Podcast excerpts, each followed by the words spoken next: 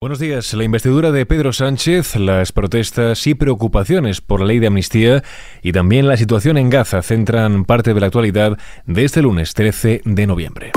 XFM Noticias con Jorge Quiroga.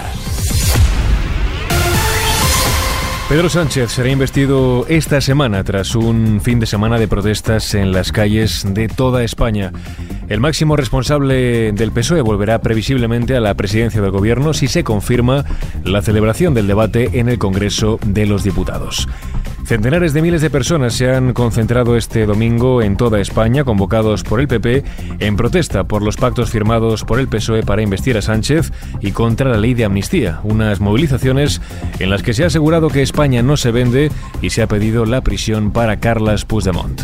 El máximo responsable del PP, Alberto Núñez Feijó, dijo lo que habría ocurrido si en lugar de Pedro Sánchez hubiese sido él quien pactara los términos de su acuerdo con los independentistas. No tengáis ninguna duda que si se me ocurriese hacer, si se me ocurriese pactar, si se me ocurriese acordar lo que está pactando y lo que está acordando con Pedro Sánchez, habría una gran huelga general en toda España.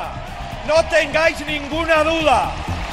Por su parte, la presidenta de la Comunidad de Madrid, Isabel Díaz Ayuso, cargó contra Sánchez por dinamitar las reglas del juego y someter a las instituciones. Ha decidido que él no va a perder el poder, le cueste lo que le cueste a España, que nada ni nadie se lo va a quitar.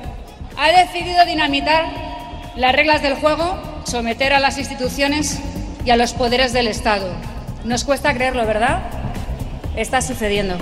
Además, Ayuso alertó de los peligros de Sánchez y que el PP devolverá golpe por golpe. Y olvidan que aquí también está el Partido Popular. Nosotros nos encargaremos de devolver golpe por golpe, porque Sánchez nos llevará por este camino, desde luego, a una dictadura si no hay contrapesos en el poder. Unas palabras que no han sido nada bien recibidas en el seno socialista.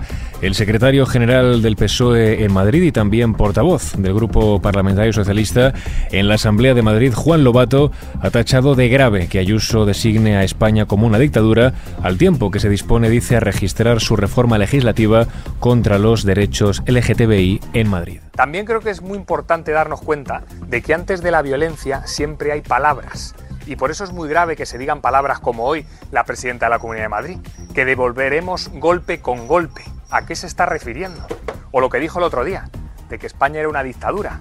Hombre, por favor, el mismo día que registra su reforma legislativa contra los derechos LGTBI en Madrid, que ya le anuncio, por cierto, que iremos a donde haga falta para que no se retroceda ni un milímetro en Madrid en derechos de este colectivo. Mientras la décima noche de protestas ante la sede del PSOE en Madrid ha transcurrido sin incidentes, unas 1.200 personas, según la delegación del gobierno, se han vuelto a reunir desde últimas horas de la tarde en la madrileña calle de Ferraz, a diferencia del sábado, cuando hubo 13 detenidos y 7 heridos leves. Este domingo la concentración ha transcurrido de forma pacífica y el SAMUR no ha tenido que atender a nadie. Por otro lado, la COE convoca un comité extraordinario ante su preocupación ante el acuerdo de PSOE y Junts. La Confederación Española de Organizaciones Empresariales se reúne ante la grave preocupación existente en el mundo empresarial. El máximo representante de la COE, Antonio Garamendi, reclamó el pasado martes credibilidad, estabilidad, moderación y cumplimiento de la ley ante la situación política que se vive en España y afirmó que a los empresarios les gustaría que los dos grandes partidos, PSOE y PP, se pongan de acuerdo. Por su parte, Junqueras asegura que Borràs no puede ser amnistiada. El máximo responsable de Esquerra ha dicho que la presidenta de Junts no puede ser una de las beneficiadas por esta ley, ya que en su opinión ha sido condenada por corrupción y por fragmentar contratos públicos. Insiste en que no tiene nada que ver con la celebración de un referéndum y además en este sentido vuelve a poner el foco sobre que no va a renunciar a un referéndum de autodeterminación en Cataluña y que hará todo lo posible para que la sociedad catalana decida sobre su futuro.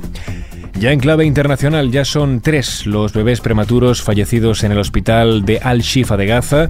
El sábado, las Fuerzas Armadas israelíes anunciaron que este domingo facilitarían la evacuación de los bebés prematuros de este hospital, algo que por el momento no se ha materializado. Además, desde el hospital niegan que hayan rechazado combustible, como sostiene Israel.